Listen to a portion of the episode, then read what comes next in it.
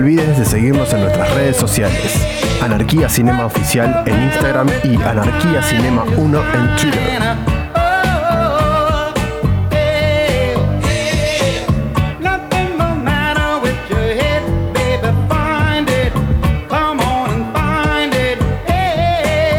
Buenas tardes, buenas noches, buenos días. Bienvenidos a otro episodio de Anarquía Cinematográfica versión a cuarentenada.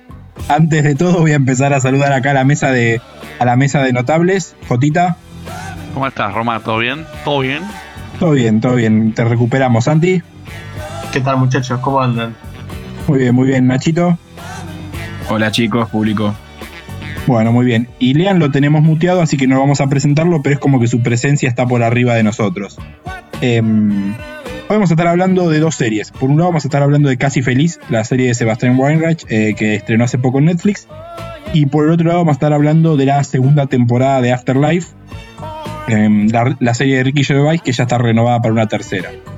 Este, primero que nada, bueno, vamos a arrancar hablando de Casi Feliz, esta serie semi-biográfica de Sebastian Weinreich. Él la, la escribió y obviamente la, la protagoniza. Está producida por Tiger House, Tiger House, perdón, que no sé si es una productora de él o quién. Eh, y bueno, y es como un es, es eh, está en Netflix como producto argentino. Está dirigida por Hernán Gurchesny. La verdad que el apellido fue imposible decirlo bien. Y es un poco, como decíamos, eh, Weinreich hace como un poco de su propio personaje, en el cual es como si fuera un conductor de radio, de una radio ni muy chiquita ni muy grande, que tiene una cierta fama, pero no la pegó, no es súper famoso al mismo tiempo. Y bueno, y está separado y tiene eh, un par de mellizos con, con su mujer. Eh, la verdad que de lo, de lo último que estuvimos viendo de Netflix, a mí se me hizo llevadero, me gustó. Eh, arranco así preguntando rápido a ustedes, tipo que cómo, cómo, cómo le fue con la experiencia de ver, de ver la serie. A mí la verdad que me pareció, como decís, creo que es llevadera, pero habiendo dicho eso, me parece que no termina de, cerrar bien, tiene momentos de comedia. Las partes en las que aparece Peto Homenaje me pareció lo mejor de la serie, se nota que ellos tienen química muchos años y que, que laburan re bien juntos. Eh, pero como te digo, tienen chistes aislados que funcionan bien y trabajan ciertas ideas bien, como por ejemplo la, la, idea de la nostalgia todo el tiempo. Pero es eso la serie. No, no, no, la verdad que no, no terminó de gustarme. Okay. A mí sí me gustó, continu continúo respondiendo. Eh, como dijo Roma, creo que de lo último que viene saliendo me parece más que potable. Arrancó, creo que los primeros capítulos no, no, me, no me decían nada, lo sentía muy como un producto marketinero muy moderno, muy, muy love, formato argentino, viste, ese ritmo. Y después hacia la segunda mitad como que empezaron a pasar cosas más interesantes y me terminó enganchando bastante. Me parece que, que no solo es llevadera, sino que vale la pena. Eh, a, a, mí en general me gustó. Eh, la, al principio no tanto, después como que me terminé me terminé enganchando. Re no lo que dije yo. Y bueno, ¿qué cree que haga, capo? Es lo que me pareció. eh, pero sí, en general me parece que está bien.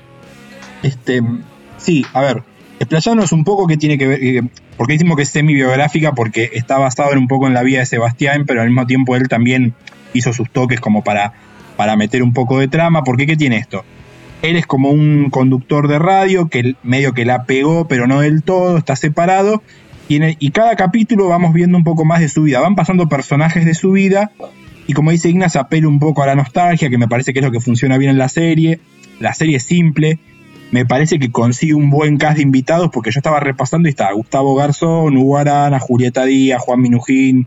Sí, los invitados, los invitados, son buenísimos, la verdad que tiene claro. participación de todo el mundo. Todo un poco el entorno de él. Porque sí, hay gente que sabe. Eh, yo, yo, te diría que, no sé si lo da auto, autobiográfica sí, o, para mí no es autobiográfica. No, no yo te iba a decir al revés. Para, para mí no es semibiográfica, para mí es la vida de él con algunas modificaciones para hacerlo aún más interesante a la trama. Ah, pero él dijo, él dijo en una nota que dio el otro día en Vorterix, en Últimos Cartuchos, que no, que no se parecen nada. El que, que es de un hecho, chabón que se llama no. Sebastián, que trabaja en la radio, o sea, o sea, solo eso, pero después todo lo demás, o sea, la manera en que vive la llama, vida, la El programa se llama no. La vida desde el medio, trabaja en metro y medio, o sea, Sí. está lleno, está lleno Es de una referencias. No, Claro, eso pero sí digo, entiendo. Pero después dice el, personaje en general. Perdón, me olvidé de aclarar que como coprotagonista de la serie, digamos, está Natalie Pérez, que hace de Pilar, la ex esposa de él. Eh, Inexplicable. Eh, sí. Que creo que después. ¿Vamos a cargo de esto? Inexplicable.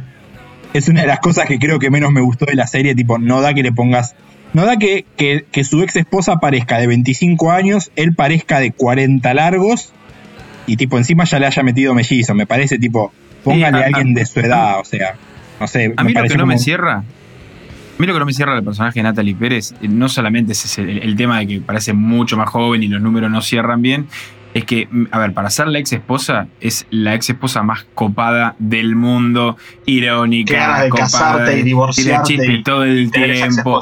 Claro, re buena onda, y viste, o sea, no son así. Las, tampoco, no, es un tema de género, los ex esposos tampoco son así de copados, viste. Esa relación que tienen para mí es. Poco Sí, sí, la relación de expareja es demasiado perfecta. Pero me parece que un poco la serie va sobre eso de que ellos todavía se están medio ahí como separados, pero él está, él, está claramente enamorado de ella todavía. Que yo iba a decir que dentro de lo que me parece que, que sí funciona justamente es que la trama es bastante simple, es ver un poco la vida de Sebastián y al mismo tiempo es simple en el sentido que te das cuenta que él quiere volver con su mujer y intenta tener una buena relación por eso, o sea, no sé si está tan forzado que se lleven bien. Sí, claro, pero vos te das cuenta, perdón, perdón Inga, pero vos te das cuenta desde el principio que, que él quiere volver.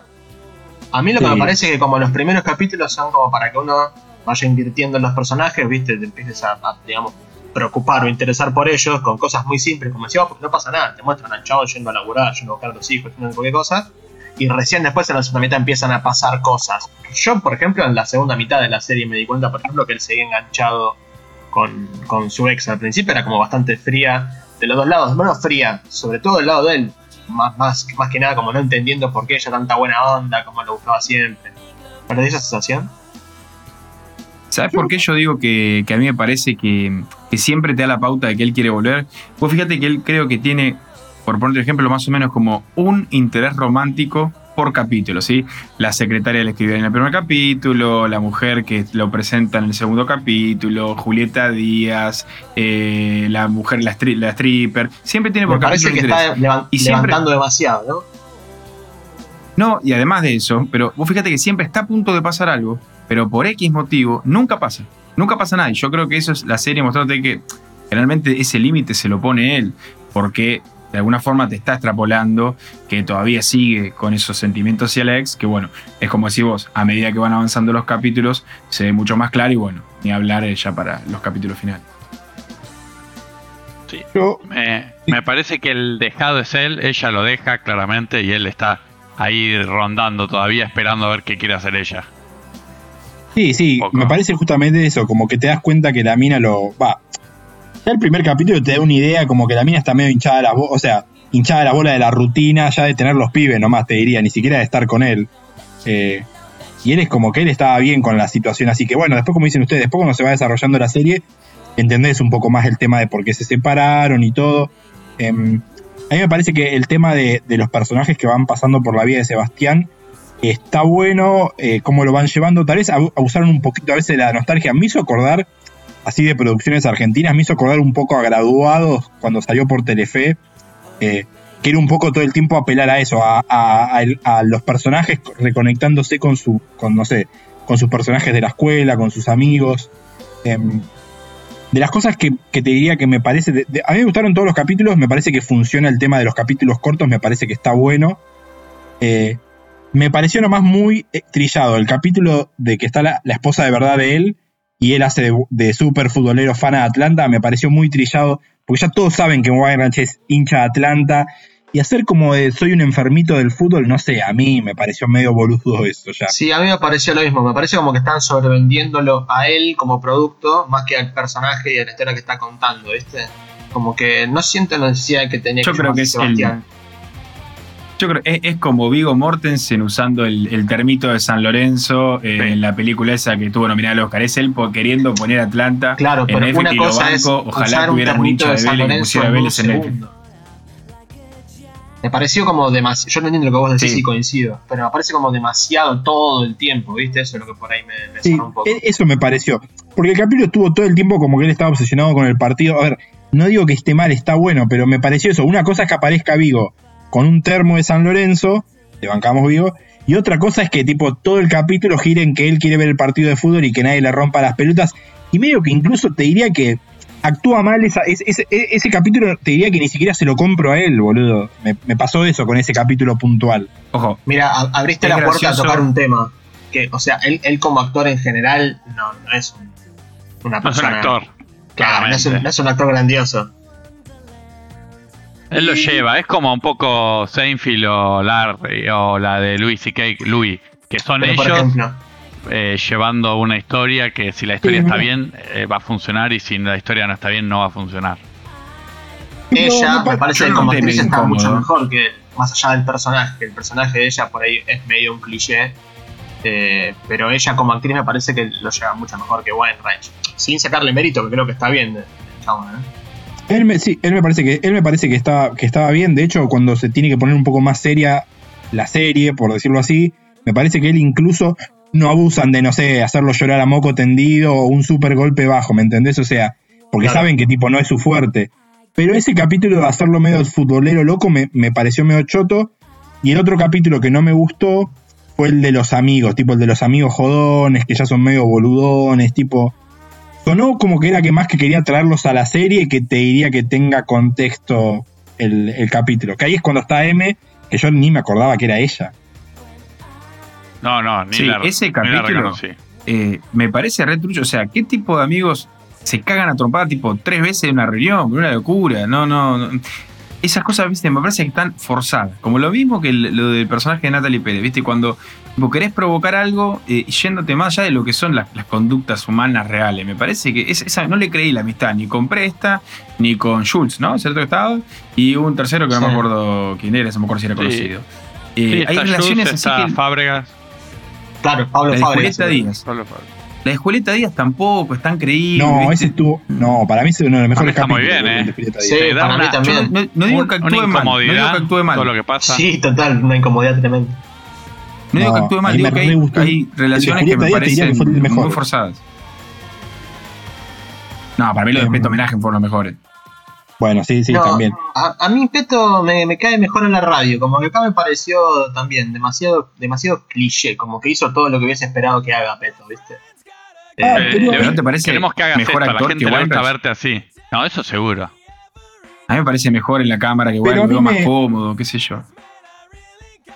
A mí me gustó eso, ese personaje de él. A ver, me parece que ahí el tema de la relación entre hermanos estuvo bueno lo poco que se desarrolló, como tipo, Weinreich tiene que aceptar que el hermano es así un tiro al aire y no lo va a cambiar. Y tipo, el capítulo que él lo vuelve loco para que vea los exámenes del médico y él no le importa, o sea, no va a ir a buscar los estudios, no le interesa nada, no le interesan los sobrinos, no le interesa ver a los padres, o sea, todo eso me pareció excelente porque te das cuenta que al otro lo enoja que, que al otro no le importe. Y que tiene a la mujer atrás diciendo que como a su hermano no le importa. Ah, bueno, sí, la mujer medio que lo digita también, obvio.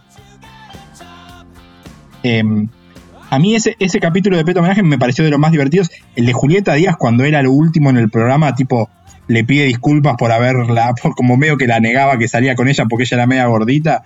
Eh, también me pareció muy, me pareció de, de los buenos capítulos, de, o sea, de, los momentos que decís, bueno, está bueno, porque después en el cierre de la serie el tipo se da cuenta, el, el tema de idealizar el pasado la gente creció, todos crecimos y, tal vez e-, es eso, una etapa que ya tenés que cerrar si querés, si querés seguir. Eh, porque digo, quiero hablar de las cosas, te soy sincero, de los dos programas que tenemos que hablar hoy, a mí me pareció más divertido ver Casi Feliz. Hoy estaba pensando, la pasé mejor viendo Casi Feliz que Afterlife 2, eh, tipo, lo digo sin culpa. No, no, no, no tenés por qué tener ninguna culpa. Es un, es un embolio, o sea, ahora vamos a hablar. Casi, casi fue mucho mejor para mí, sin duda. Estoy de acuerdo con Roma, claramente. No sé si. A ver, tendríamos que decirte que no sé si da por una segunda temporada, pero la verdad que estuvo bien como fue. Creo que Santi le dijo que a medida que va haciendo la serie, si bien sigue siendo cómica y todo, está empezando a ponerse un poco más seria porque, a ver, el tipo tiene que decidirse y, digamos, entender más cuando la, ex esposa viene y le tira la bomba esa. Eh, el papel de Rafa Ferro, Rafa Ferro siempre hace el mismo personaje, de hijo de puta y siempre le sale bien, boludo. Me gusta mucho el personaje que hace, creo que es el hermano de él, o sea, el hermano de él en la vida real, porque en los créditos aparece un Wayne Reich más, que es el asistente de producción, pero no el productor, el asistente de producción. ¿Sombrilla? Que es un vago que. no, Sombrilla no, el, el, que no cada uno. Ese, Felipe. Ah, sí, Felipe, el que hace de Felipe, ¿no es? Ese me parece que es el hermano. Y es muy gracioso el, personaje del chabón totalmente en otra, pero como que estás esperando el momento en el cual haga su, gracia y, le esté chupando un huevo lo que pasa. No, no, su gracia es que ignora por completo lo que pasa. A mí Sombrilla me pareció re gracioso igual también. Sí, Sombrilla también lo tengo oh, visto. Me, me pone un poco nervioso todo el tiempo que lo esté eh, manejando. Sí, Cada vez que está en una situación, me dan ganas de ir a buscarlo a la casa y recagarlo a piña. O sea, iba a decir, ¿qué personaje de mierda? Pero después, claro, digo, tal vez quieren lograr eso. Me molesta cómo lo usa y el otro no se da cuenta, boludo. Claro, está bien hecho, me parece. No, no es que sea un mal personaje. ¿No, les parece que joden demasiado con tipo toda esa cosa de la gente parándolo en la calle y queriendo sacar una foto y siendo re hincha huevo, onda, sacándose la foto 20 veces o interrumpiéndolo? Para mí el chabón ahí sí, decir, me pareció, pero le rompe la bola. Creo que ¿Sabes qué pasa? A mí me parece que ellos, ellos quisieron armar como que el programa que el tipo tiene es, es más conocido, digamos. A mí me pareció, como dijo Roma, que era un programa no tan conocido, no tan, no tan importante. Como que todo el tiempo le piden una foto, el chabón es famoso, es reconocido. No, claro. Lo que yo digo es que a mí me gustó eso de que le. O sea, para mí lo que yo lo interpreté en la serie es como que él todavía no puede vivir de la radio como quiere, no es que vive con lujos, pero al mismo tiempo tiene cierto reconocimiento. O sea, es como un tipo famoso, pero que todavía la tiene que remar, ¿me entendés? Porque no es que le sobra la guita al tipo. Eh, o vive en una super casa o algo. Me pareció interesante eso de que su programa está como ahí, está como él está queriendo dar el salto de, terminar de pegarla, me parece. Sí, sí, te, lo muestran como que el chabón tiene, claramente no tiene un problema de plata, pero tampoco andan moviéndose en coches último modelo, como que lo ves un tipo bastante, bastante laburante. Podríamos decir que sacando la trama de, la esposa, que es como transversal a todos los capítulos. Cada capítulo podrías verlo sin ver el anterior, tal vez. Eh, no, me parece que no, A mí me parece que no. No, sacando la trama esa, ¿no? ¿Te parece? No, el hilo conductor me parece que es medio vago después de sacándolo de la mujer. O sea, lo que mantiene la historia es él y la mujer. Después todo lo demás me parece son episodios. Por eso, más, allá, pero más allá de que funcionen, más allá de que funcione, a mí me parece que si, fueran, si todos los capítulos tuvieran la dinámica de empezar a ver a un chabón que no tiene conexión con nada, sería re aburrida la serie. Como que al tercer capítulo te lo bancás porque, bueno, al menos ya sabes más o menos qué es lo que va pasando. No me parece que pase nada tan significativo en cada capítulo que arranque y termine como para decir lo veo como unidades separadas. Y para ser justos, eh, y ahora no, sé si vamos a spoilear, eh, yo no voy a decir nada por el momento hasta que no tienen la alerta, eh, creo que la trama de la mujer, que como vos sí se mantiene eh, como hilo conductor para el final, para los dos capítulos, le da una tensión bárbara a la serie y te deja todo ahí como para una segunda temporada o para un buen cierre. Porque la verdad que, al menos a mí personalmente, me puso re mal cómo termina. O sea, porque vos lo ves al tipo que quería volver y, spoiler alert, cortan el podcast los que no la vieron, eh, se desayuna que se había embarazado el otro nabo y chao, se terminó todo. No sé, yo le recontra creí eh, el momento que estaba pasando al tipo. Realmente esos dos últimos capítulos me parecieron de lo mejor. Sí, a mí también. A mí me parece que la serie pega un vuelco y, como te dice, demuestra que tiene un montón de potencial más que los gags y los chistes que están buenos, pero como que la serie tiene, tiene madera para, una temporada más y para seguir contando historias, seguro. Eh, no, no sé si le da para para otra temporada, pero sí, sí, el cierre está bien. Sé que me quedé pensando que tipo, cuando vos decís que obviamente la trama de la esposa es lo único transversal a todos los capítulos, el capítulo de los hermanos, que es muy gracioso la química entre ellos, cuando, él le cuando el hermano le pide el preservativo, el único que tiene uno solo, y encima se lo pide a él, ¿viste? El chorro no iba a salir. Em, sí. ¿Cómo, no, el él está con la, con la, mina el ahí? El ping pong de dictadores me pareció increíble. ah, eso es genial, ah, boludo. Eso es genial, lo del ping-pong de dictadores es genial, boludo. Eh, viste que él está con la, con la mina y medio como que no le para hablar de la mujer y la mina es una pendeja, viste, quiere joda de una, no, no quiere que le hablen de la familia, los pibes, toda la bola. ¿La reconocieron? Y es como que ahí te das cuenta un poco de. ¿No? No, no, no sé quién es. Es la de XXI. Sí, yo la reconocí. Es la de XXI y también está en una película de Martín Piroyansky que, que, está muy buena con el, con el hijo con el chino Darín, el hijo de Darín. ¿Y qué se llama Voley. ¿Qué es XXI? Ah, Voley la, la película esa con Darín, ¿te acordás? Bueno, es una de las chicas de Voley. Ah, está, en Voley. Ah, mirá. ¿Está en Voley? No me había dado cuenta. No, no me di cuenta. Uy, no me di cuenta ni en pedo, boludo. Hablas este, muy mala, Voley, por favor. No, a mí me gustó Voley. No, a mí me gustó. Una porquería y que A mí no me gustó tampoco. No actúe más, Román siempre me gustó. Opa, Jota, vamos con, con todo, Jota. Sí. Eh, pero sí, me o sea, cae bien, sabiendo pero que, me sabiendo que es que un no actúe ¿no? ¿Cómo roba, perdón? Sabiendo que es un. O sea, me gustó sabiendo la, el contexto de la película, tipo, no es que estaba esperando, pero así como comedia boludona. Sí, tal cual. Sí, yo que sé, a, a, mí me gustó, eh, no la había reconocido. Sí, está lleno de actores invitados y gente de todos lados, claramente todos los capítulos. Pilar Gamboa, la que hace de compañera de ellos, también es bastante conocida la mina, por más que le dan poca cámara. Che, ¿les gustó la intervención del Suar? Para mí estuvo muy bien, me hizo reír, me hizo sentir incómodo. Sí, lo el Checo, sí, el Checo siempre. El Checo Suar siempre a mí me hace reír demasiado, boludo. Sí. No sé, boludo. Le compro todo siempre a Suar, boludo. Soy un tarado, pero le compro todo. Me hizo reír mucho la escena en el baño. no se quiere ir. Pará, yo te esperé y le hice, onda, no te muevas de acá. Aparte tiene esa, esa, cosa de que yo te pagué para que vengas, entonces esta noche sos mi perra, ¿viste? Seguramente debe Sí, ser sí, así, sí. boludo. Sos mi perro. Eh, no, no, está bien, estuvo bien, estuvo bien. Estuvo bien con la lista de invitados, o sea, todo- trajo todo lo. Pero no trajo ningún. Sacando a algún amigo, no sé, Jules, me pareció tipo, no, no sé si la actuación de Jules es de lo mejor. Eh, pero todo, no sé, Mexus y Berrea cuando hace del que se va con M. ¿Te acordás que Sí, se sube en un auto y le dice ¿Qué dónde se viene haciendo de Sí. tipo raro, Mex? Sí. O sea, Mex me lo das haciendo de tipo raro y yo lo compro, porque es un tipo raro, me parece. Che, lo que decías de ¿Te Jules. gusta probar es, cosas es- nuevas? es malo. Lo que decías de Jules, Roma, es malo, es mal actor, estamos todos de acuerdo. Pero a mí me, me sorprendió positivamente porque yo creo que esperaba menos aún de él. Cuando lo vi dije, uy, este chabón seguramente hace cualquier cosa. Y la verdad que algo le creo, me, me pareció, me pareció bueno. Estaba, estaba vos, no sé si alguno está en la onda, pero vosito estaba, es, es el Sí, que medio sí, se quiere levantar a y la saca cagando. Ah. Ahí Ah, es el que la invita algo. a salir a ella y ella le, Sí. le dice que no. Sí. Sí. Sí, sí. Los padres de ellos, me parece medio como exagerado lo de que los enganche teniendo sexo, pero fue gracioso. Toda esa escena es graciosa. Sí, Hugo Arana. Hugo Sí, pero Arana después me lo, bien. retoman de vuelta. Lo retoman de vuelta con el tema de lo que encuentran en el baño. Sí, sí, es como que la madre no la, la madre se me hace de algún lado, pero no la puedo reconocer pobre. Debe ser una actriz argenta re reconocida, pero yo no la puedo, no la puedo enganchar.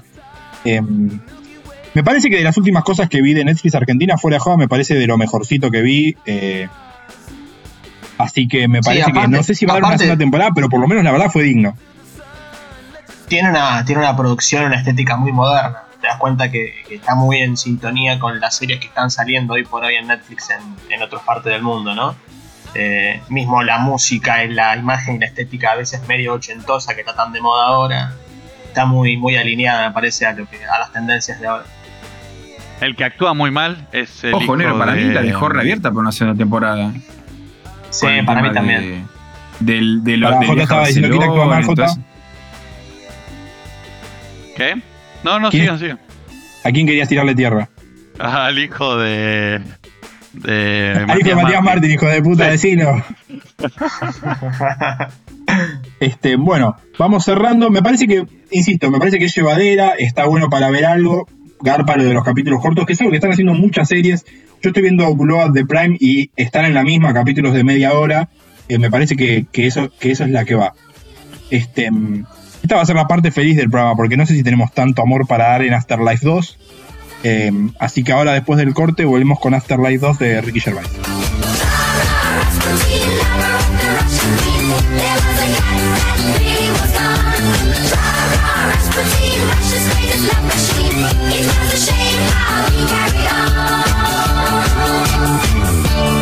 Bueno, bienvenidos a la segunda parte del programa de hoy a Cuarentenado. Eh, la segunda parte del programa, como dijimos, vamos a estar hablando de la segunda temporada de Afterlife. Esta serie está creada, producida, escrita y dirigida por Ricky Gervais, digamos, como para que se note un poco su mano, esta comedia negra. Eh, antes de hablar de la segunda temporada, tipo, voy a poner en contexto por si alguno qui- quisiera verla antes que hablemos con spoilers, porque tipo, tenemos que hablar de, con spoilers en esta serie de una. Eh, la serie trata sobre Tony, un periodista que trabaja en un diario local, digamos, el Sambury Gazette, que acaba de perder a la acaba de morir la esposa por cáncer y el tipo está en una, en, una depresión heavy, profunda, y está como ahí, no sabe cómo seguir, entonces su actitud es que le chupa todo un huevo y es un sorete con todos. Em, entonces la, serie va sobre eso, sobre, es una comedia negra claramente, porque tiene un poco de humor, pero también tiene mucho drama, porque obviamente se toman en serio el tema de la depresión y, y cómo él intenta continuar con su vida no continuando, y cómo afecta al resto, y él cree que puede vivir siendo un sorete para el resto, y después lo que pasa también es que se da cuenta que no puedes vivir así en sociedad siendo un solete con el resto. Eso es un poco la trama, está buena, las actuaciones están muy bien, Ricky Gervais está bien, por lo menos la primera temporada. Ahora vamos a hablar un poco de la segunda temporada, que no sé qué tanto amor puede haber. En líneas generales, a mí no me gustó la segunda temporada, me parece que es muy repetitiva de la primera, que sí me había gustado. Eh, en este caso, en la segunda temporada, tenemos a Tony, la primera temporada termina con él intentando declararle un poco su amor, su interés romántico a una a la enfermera que cuida al papá. Y la segunda temporada arranca por completo eh, con él en el mismo lugar, digamos. O sea, él sigue penando con la muerte de su esposa, no puede avanzar en la relación con la enfermera, sigue siendo un sorete con el resto.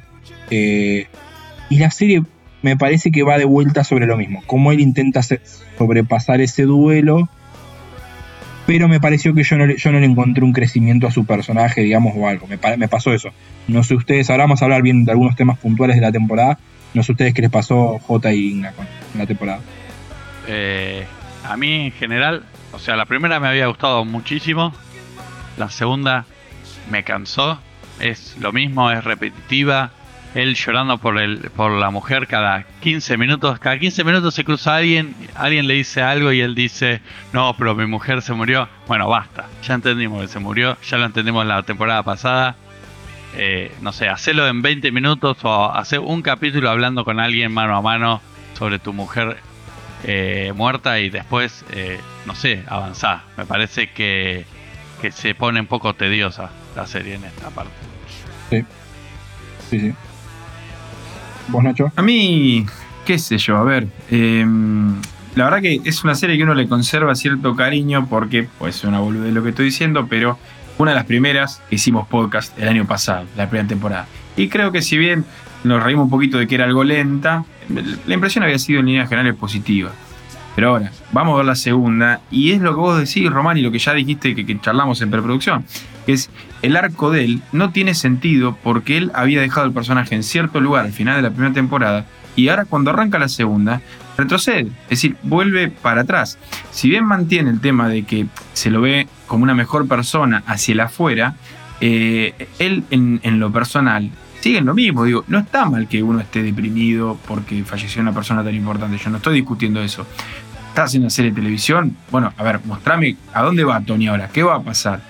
Eh, en el marco de, ese poco crecimiento, si bien las actuaciones son buenas, hay ciertas interacciones con otros de él que para mí es como que no suman. Por ejemplo, lo utilizo a, título de ejemplo, em, cuando va al cementerio a hablar con la señora esa que había perdido el marido. Yo les aseguro que yo ahora agarro la serie, la paso en mi computadora, corto la escena del cementerio con la vieja esa y las cambio de capítulo, la pongo en una de la primera temporada, una de la primera, pongo en la segunda, no se dan cuenta. Pues son todas las charlas iguales, monótonas, no cambian.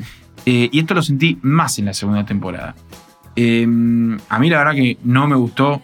Encima sé que están haciendo una tercera, que ya creo que no la voy a ver, porque esto la verdad que fue durísimo. Tiene algún que otro chiste gracioso que dije, ah, mirá qué bueno. Pero en líneas generales es demasiado triste, demasiado bajo. Sí, me, parece, a ver, a mí lo que me parece es que la primera temporada funciona porque sigue siendo un drama, pero como una comedia negra, por la cual entendés el dolor del tipo, pero al mismo tiempo él intenta sacarte una risa con esto, o sea, intenta salir, digamos, eh, intenta salir del paso con un poco de humor negro y decís, bueno, está bueno. La segunda temporada es como que al tipo te lo muestran más hecho mierda, más orete, digamos, o te diría tal vez como decís vos, tal vez menos enojado con el resto, pero totalmente, totalmente seguido, metido en una depresión todavía, y llega un punto de decir, bueno, pará, o hacemos una serie de drama, o hacemos una serie de comedia. Porque por momentos sentías como, bueno, pará, loco, o sea, Entonces, en el peor de los casos, este tipo ya necesita ayuda profesional. Está bueno el personaje del psicólogo que es un sorete, pero, pero está bueno para una comedia, para un drama, ese personaje, como, ¿me entendés? Es como, o tomátelo en serio o no. Eso me, me pasó con esta temporada. Le está sacando lo mejor de la serie. El psicólogo ese es lo mejor de toda la temporada. Me, parece que la, lo que pasa en, en esta temporada es que el personaje de él se concentra mucho en ayudar a los demás. Me parece que él, él es el motivo por el cual hace que todos los demás personajes crezcan. Y él siendo el principal me parece que lo dejan eh, un poco de lado. Él está exactamente en el mismo lugar donde termina en la primera temporada. Y de hecho al final de la, al final de la segunda temporada termina exactamente en el mismo lugar donde estaba en la primera.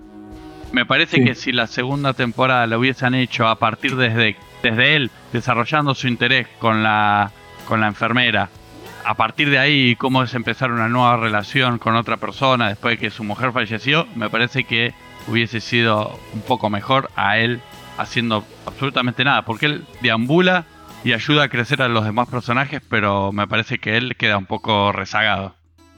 Sí, eh, de hecho, estaba mirando A mí me pareció...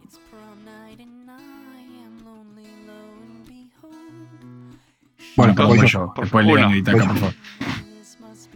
Dale, ahora. Voy yo. Em, em, lo llevo a decir, mirando cómo termina la primera, yo decía, mirá, tenía, yo pensé que iban a seguir. Mirá las dos tramas argumentativas que había. Por un lado, Roxy, la amiga prostituta, como que se acuerdan que ella era amiga del drogadicto al cual él le da drogas involuntariamente para que se suicide.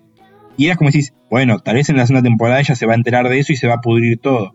O incluso cuando la mina cuando él le dice como que le iba, que, se iba a animar a hablar con la enfermera, decís, había medio ahí como que Roxy también tenía como cierto interés romántico en Tony, y bueno, tal vez va a haber como una especie de triángulo, o, como que el tipo va a tener que decidirse, tal vez, yo decía, conociendo a Ricky Gervais, tal vez va a ser un humor en el cual su verdadero amor ahora es una prostituta, no sé, pero todo eso que habían dejado bien seteado en la temporada anterior es como que no le interesó seguir con eso, y y nada, es como que de vuelta, vimos de vuelta todo el, camino del, del duelo y es como, ni siquiera entendí por qué tiró, desperdició lo que había dejado en la primera temporada.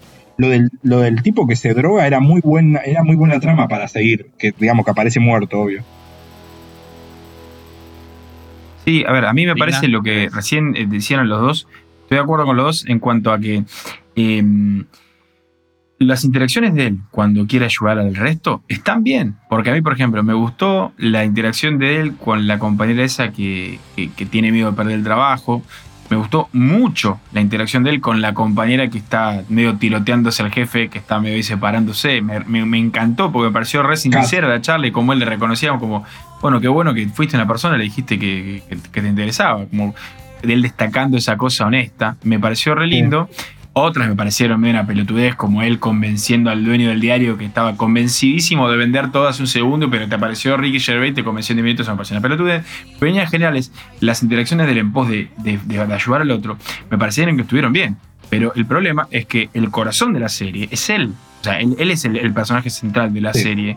Y e, ese es el personaje que no creció. Entonces, por más que todo lo accesorio, todo lo costado esté bueno, eh, se cae la serie en cuanto el personaje central no lo ayudás, no crece. Eh, y perdón, pero ya que me dieron el micrófono, qué mala, qué mala me parece la escena del perro que lo ve agarrando las pastillas y le ladra, boludo. Por Dios, eso es imposible, es imposible. Recién se lo dije a, mi germo y me dijo, no, no, hay perros que hacen eso, las bolas, es mentira, es imposible que un perro sepa si te estás comiendo un tic-tac. No, hay perros tomando un tac, no la cabeza, no hay, hay perros mi perro me ayuda a tomarme las pastillas. Nah, pará, si hay perros, ¿cómo se llama? no me acuerdo ahora, tiene un nombre los perros que. Los perros. Los perros, eh, me sale guía, no son guías, boludo. Tiene un nombre, puta madre. Eh, sí, los de terapia, pero, es, un perro común, perro de terapia, claro. no, boludo, hay, hay, perros para gente que tiene ataques de pánico o ansiedad que tipo, el perro sabe qué tiene que hacer, boludo. Está bien, Está bien, pero digo, este perro es este, el perro que él compró con su mujer, no es que lo compró para que este perro sabía distinguir. Bueno, sí, yo qué sé, no quiero defender lo indefendible tampoco.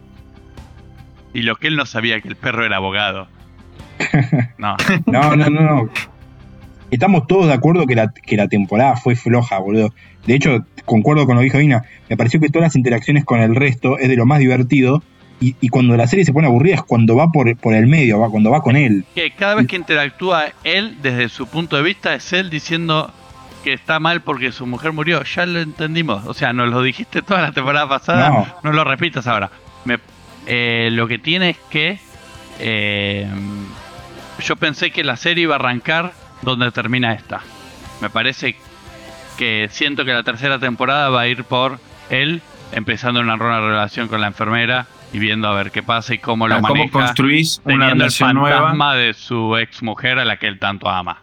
Claro, es que si no, si no arranca ahí, boludo, tenés que darle stop al primer capítulo. Es un tema que está copado de ver. Me, gustaría ver eso. Cómo construís cuando idealizaste tanto a una persona y la extrañas tanto, pero bueno, la vida sigue. Está bueno ver, eso me hubiera gustado verlo en esta temporada, no en la tercera que ya no voy a ver.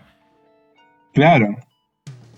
Estás avanzando desde un punto donde tenés que avanzar porque tu mujer se murió y no es porque tenés te peleaste o te separaste o decidiste separarte y, avanzar para otro lado. De, de, hecho, en la cuando él va a la primera a la obra de teatro, cuando va a ver al grupo de que, que, actúa, digamos, y practica, de hecho está bueno que está la mina, ¿se acuerdan de la primera cita ciega de él?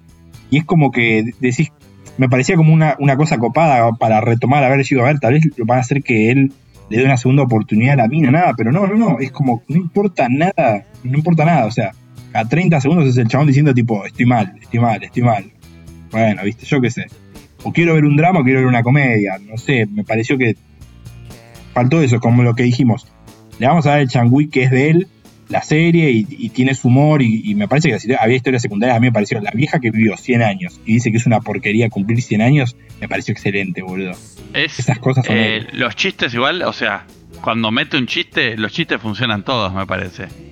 Me parece que la trama en general no, funciona el, la historia es mala. que, el transexual que se identifica como una niña de 8 años.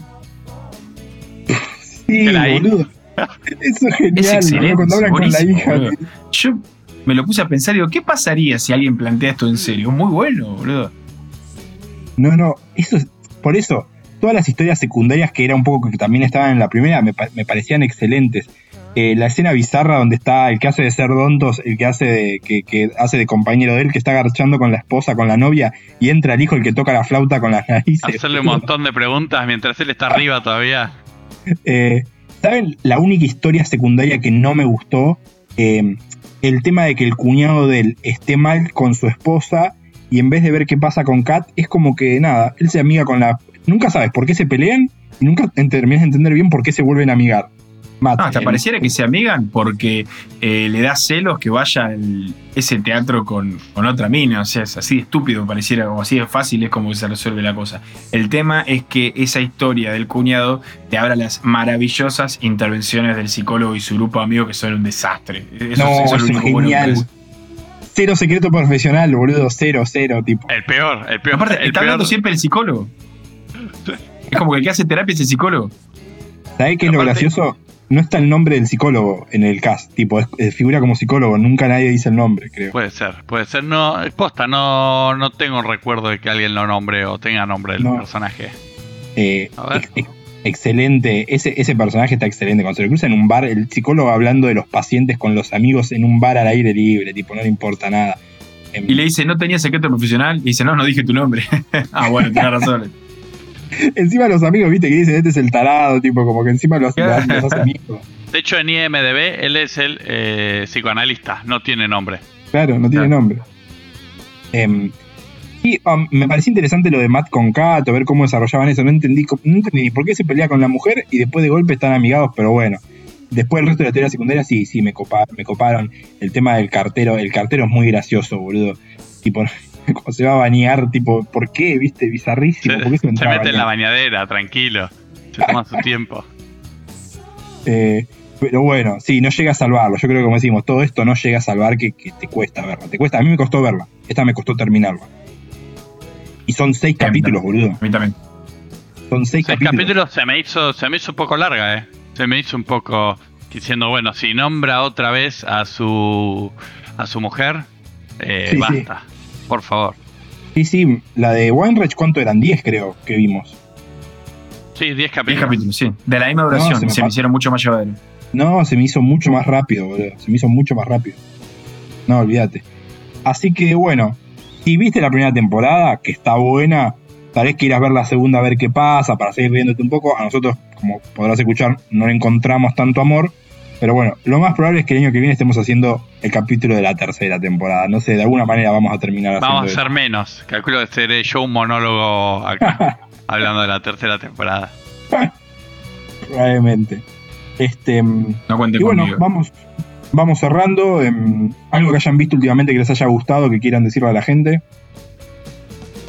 No, yo estoy reviendo series viejas. Estoy haciendo todo mal. En vez de ver cosas no, Yo, yo no vi todavía, pero tengo en la lista para ver y lo recomendó Diego Brodersen, que es un flaco que sabe mucho de cine, yo siempre lo cito.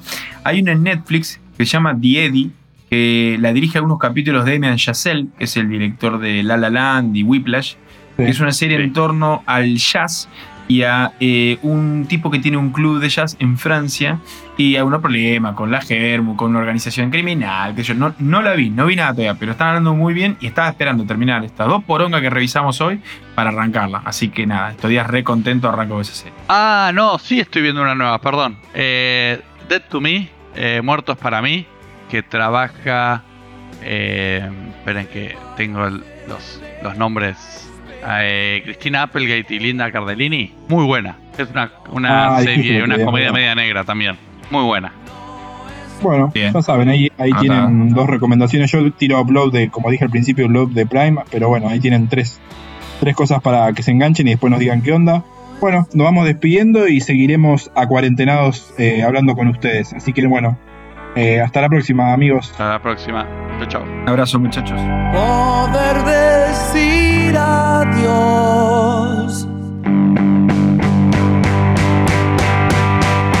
Es crecer.